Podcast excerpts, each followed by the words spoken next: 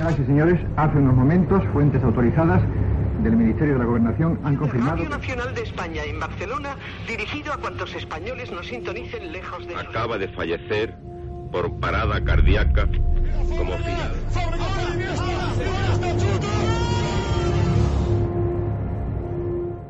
Historias de la historia. Fernando Lumbreras. Dirige Orlando Madariaga.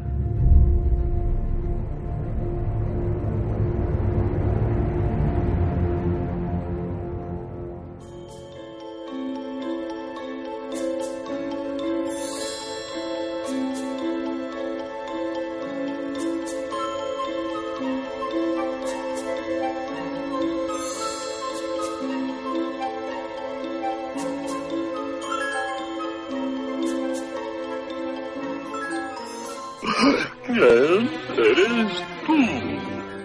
Ya, ya, eh, ya no lo sé, señor. He cambiado tantas veces que ya no lo sé. Tampoco yo lo sé. Explícate. Eh, Es que no podría explicarme, señor. Porque yo ya no soy yo. Te has enredado. No puedo explicarme con más claridad porque tampoco lo entiendo yo. ¿Tú? ¿Quién eres tú? Antes de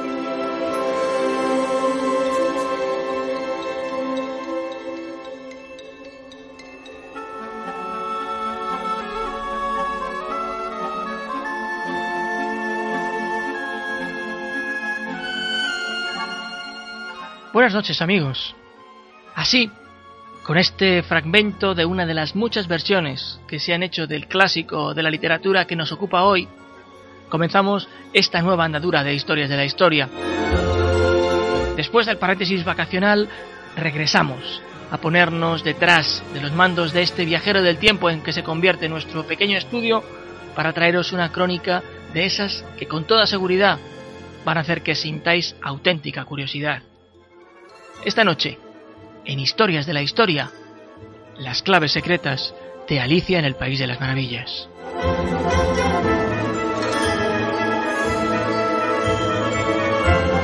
Siempre es mejor que antes de que sigáis escuchando este programa, os sumerjáis en la lectura del libro más que en alguna de las adaptaciones que se han hecho, algunas de ellas con más pena que gloria. Y es que Alicia en el País de las Maravillas es un compendio de pistas y datos que su autor, Lewis Carroll, fue dejando casi a modo de migajas, página tras página.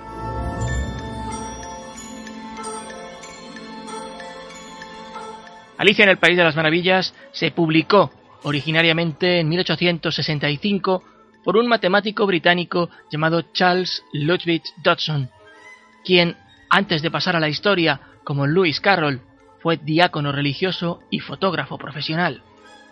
No fue un autor excesivamente conocido hasta la publicación de la que sería su obra más importante, pero sí aparecen a lo largo del libro algunos aspectos directamente vinculados con su pasado.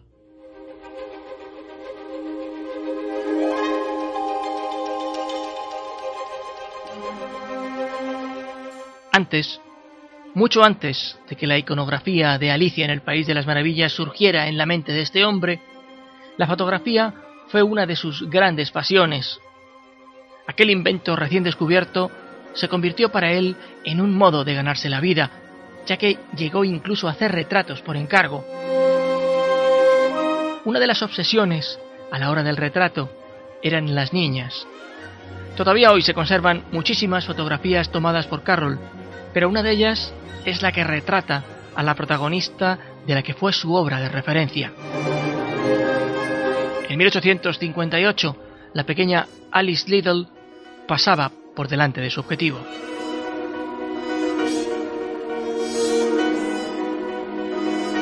Aquella mirada le impactó tanto que diseñó todo un imaginario de personajes que construirían una historia memorable con una niña llamada Alice, Alicia, en la traducción al castellano como su principal protagonista.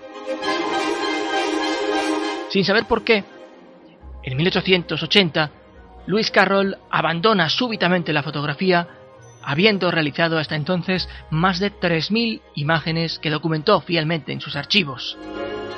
A día de hoy se conservan menos de mil. Sin embargo, el nacimiento definitivo de Alicia en el País de las Maravillas se produjo una tarde en que él, acompañado de su amigo, el reverendo Robinson Dickworth, llevaron a pasear por el Támesis a las tres hermanas Liddell, Alicia, Edith y Lorina. Aquella tarde, Carol improvisó una historia que fascinó completamente a las niñas. No pasaron demasiadas semanas hasta que el autor se encerró en su pequeño estudio y escribió un pequeño manuscrito con el nombre inicial de Las aventuras subterráneas de Alicia, que regaló a la pequeña Liddell aquella Navidad. Luis Carroll quiso dar una vuelta de tuerca a la historia y desarrolló una nueva, más compleja, con icónicos personajes que en realidad eran grotescas caricaturas irónicas de algunos de sus amigos más cercanos. Personajes tan importantes que incluso han adquirido protagonismo fuera del mismo libro y hoy conforman una parte, diríamos que imprescindible, del imaginario literario mundial. Tuvo tres fases diferentes en su gestación. La primera fue el famoso paseo en barca por el Támesis en el que comenzó a narrarse de manera oral la historia. Fue un 4 de julio de 1862. La segunda fase, a la que también me he referido con antelación, fue la conformación del texto en un manuscrito. Eso sucedió la noche del 13 de noviembre de 1862, en que el autor la pasó en vela frente al papel compilando y componiendo aquella historia hasta casi dejarla definitivamente terminada. No lo haría hasta febrero de 1863.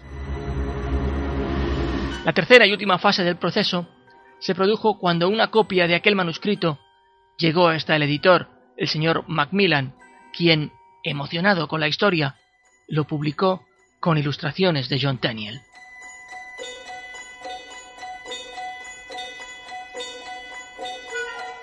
Alicia en el País de las Maravillas tuvo enseguida un impacto espectacular. Aquella historia cautivó la imaginación de pequeños y mayores, y si había un elemento fundamental en la narración, era el tiempo. Desde el reloj que consulta el apresurado conejo con chistera que se encuentra la joven casi al principio de la narración, hasta los doce capítulos en que se encuentra dividida la historia, como las horas de un reloj, el tiempo se estira y se contrae con una facilidad pasmosa. Otro de los interrogantes que ha suscitado la lectura del libro es si su autor estuvo bajo la influencia de algún tipo de narcótico en el momento de su escritura. A ciencia cierta, no se ha podido demostrar que Carroll escribiese habiendo consumido estas sustancias.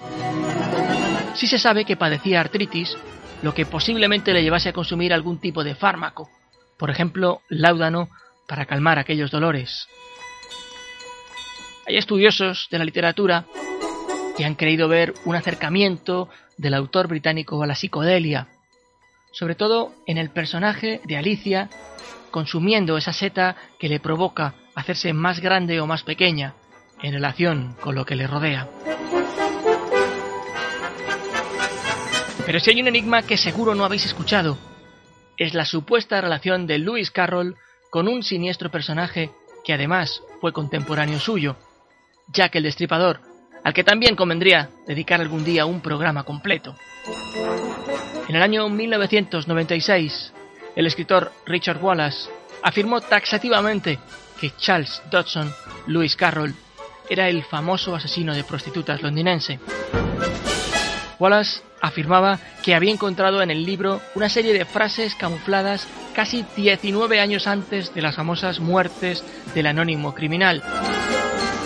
La teoría nunca llegó a prosperar demasiado y ha caído prácticamente en el olvido.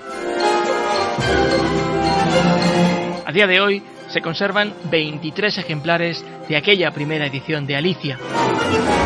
17 de ellos en bibliotecas de prestigiosas universidades y el resto en manos de coleccionistas que lo consideran un auténtico tesoro. Su autor escribió una continuación de las aventuras de Alicia, pero no tuvo tanto éxito como el libro original. series de televisión, videojuegos, películas. Ha surgido todo un universo de ese mundo imaginario de Carroll que, desde luego, continuó dedicado a la noble tarea de escritor, si bien la mayor parte de su obra posterior se centró en las matemáticas, su verdadero oficio. De hecho, la geometría era una de las disciplinas en las que era especialmente hábil. En los últimos años de su vida, los juegos matemáticos y de probabilidades centraron gran parte de su quehacer diario.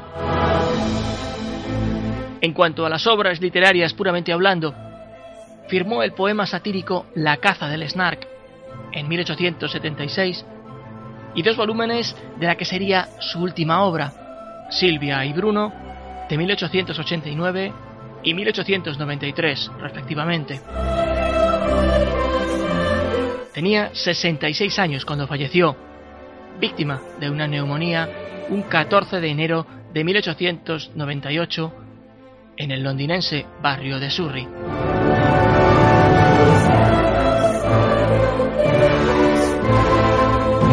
¿Qué tiene Alicia en el País de las Maravillas y qué le hace tan misterioso y al mismo tiempo tan mágico? Es algo que no puede explicarse con palabras.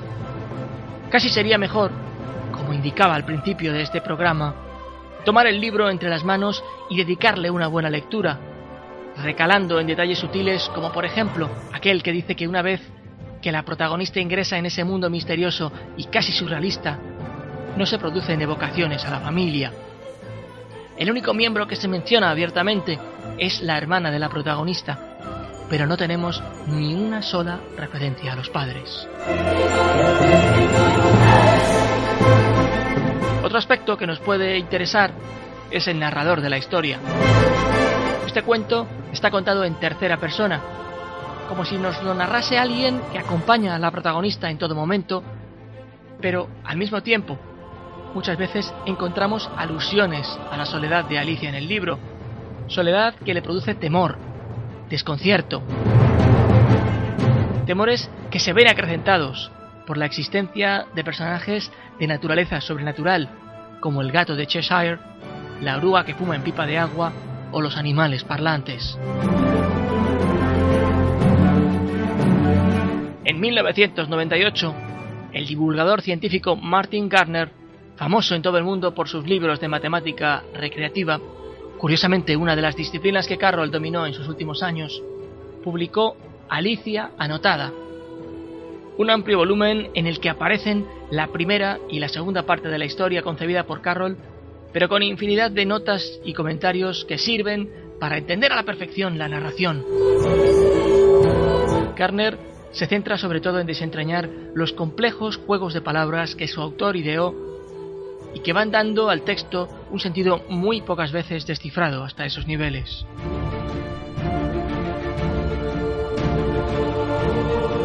Y esta es la historia de Alicia en el País de las Maravillas y de su autor. Así hemos querido contársela y así hemos querido regresar una temporada más en la que espero continúen siguiéndonos semana a semana, tanto aquí como en las emisoras hermanas en las que se emite este espacio. Nosotros regresaremos dentro de siete días. Hasta entonces, muy buenas noches y buena suerte.